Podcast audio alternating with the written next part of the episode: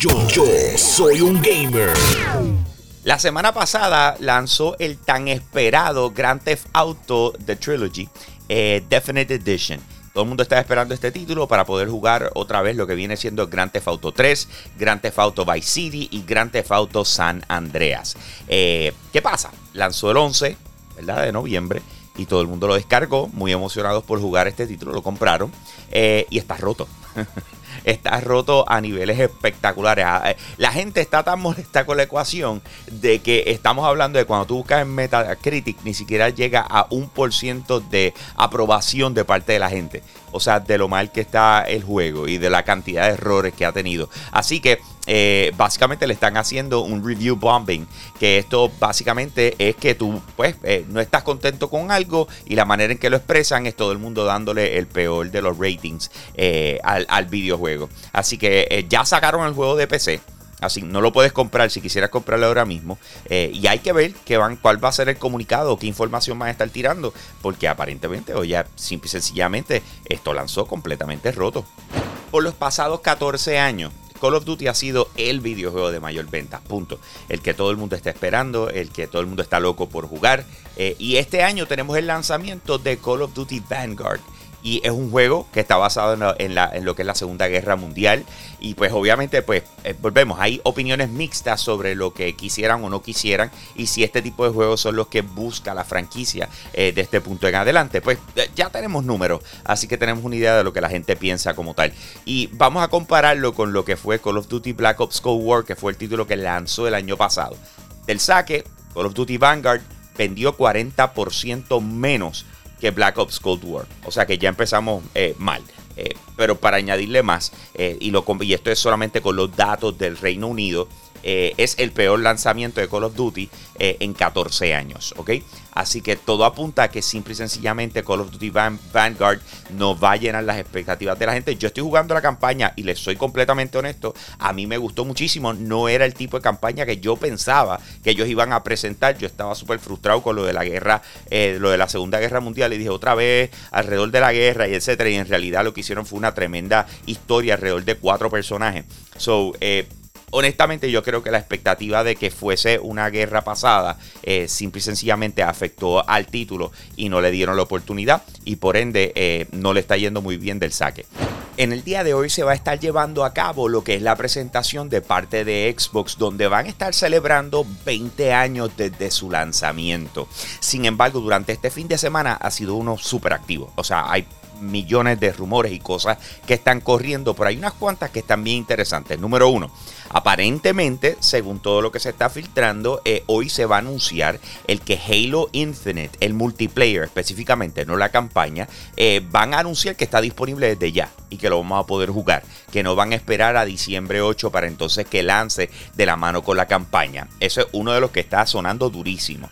El otro viene siendo que de repente empezaron a actualizar un sinnúmero de juegos de Xbox 360 eh, que no se habían actualizado nunca hasta este punto. Si de repente tú los tenías instalados en tu Xbox Series X por la retrocompatibilidad, por alguna razón, esto empezó a, funcionar y no sabemos específicamente qué es lo que viene detrás de eso. Por otro, la serie de Halo que va para Paramount Plus, eh, el que va a interpretar la voz de Master Chief, dijo que va a haber algo interesante durante la presentación de hoy. Así que se espera el trailer de la serie de Halo. Así que todo esto para lo que viene siendo la presentación de los 20 años de aniversario eh, de Xbox que debe estar espectacular. Así que bien pendiente a lo que va a estar pasando en Yo Soy un Gamer para por supuesto toda la cobertura y la transmisión en vivo del evento. Más detalles al respecto, oye, búscanos en cualquier red social.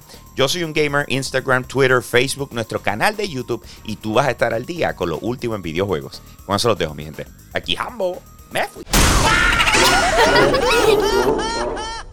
Hey, gracias por apoyar lo más caliente diario de Yo Soy un Gamer. Te invito a que pases por patreon.com slash Yo Soy un Gamer, escojas uno de los tres tiers que están disponibles y de esa manera tú sigues apoyando lo que es el contenido espectacular de nuestra plataforma. Si ayer te perdiste lo más caliente, vamos con el replay ahora.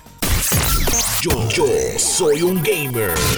Nos estamos preparando para lo que viene siendo el próximo lanzamiento grande en la industria de videojuegos, que es Battlefield 2042, que va a estar disponible para lo que viene siendo las plataformas de Xbox, PlayStation y PC el 19 de noviembre. Eh, eh, este lanzamiento tiene a mucha gente emocionado, pero a la misma forma hay un poquito de preocupación porque hemos visto eh, varias cosas que han pasado durante el desarrollo, entre necesitar que otros estudios los vengan a ayudar y un sinnúmero de cosas, ¿verdad?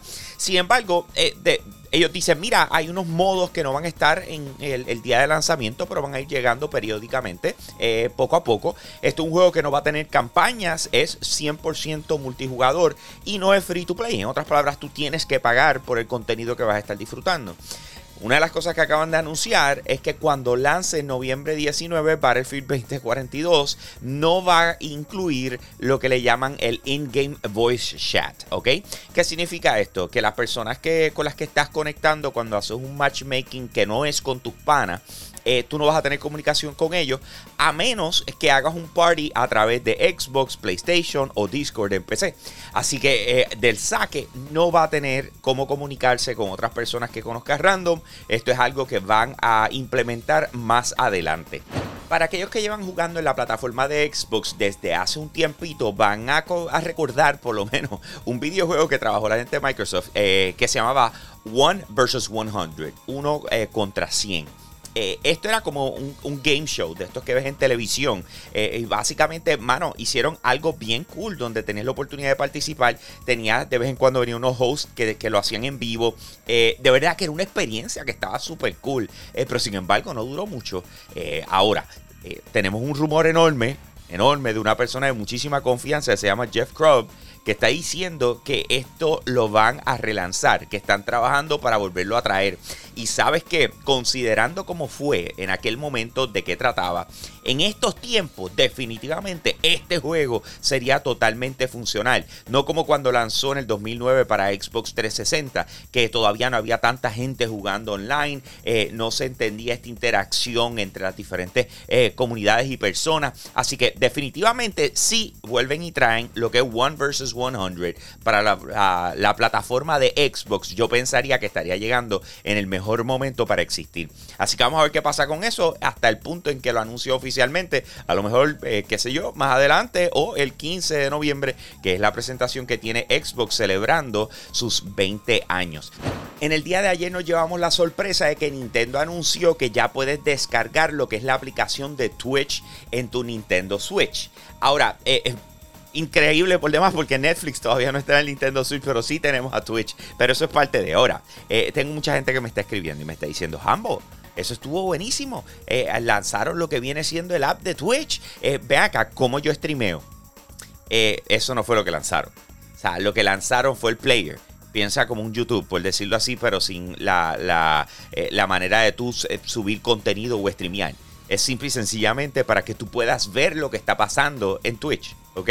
Eh, y no lo tengas que hacer a través de, digamos, un celular o, tu televisor o, tu computadora. O sea, simple y sencillamente, pues lo tienes portátil de esa forma. Obviamente, ellos también están apostando a las personas que no lo tienen en su, no lo pueden ver a través de su televisor y dicen, pues mira, lo tenemos en el Nintendo Switch, yo lo pongo en el dock, lo vemos en la televisión y entonces puedes ver las diferentes transmisiones en vivo que está haciendo todo el mundo.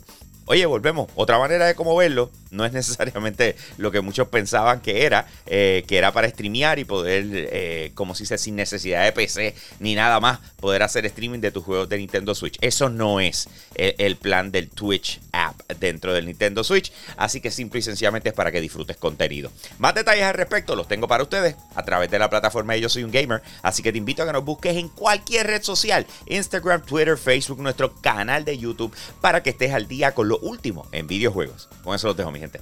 Aquí Hambo, me fui.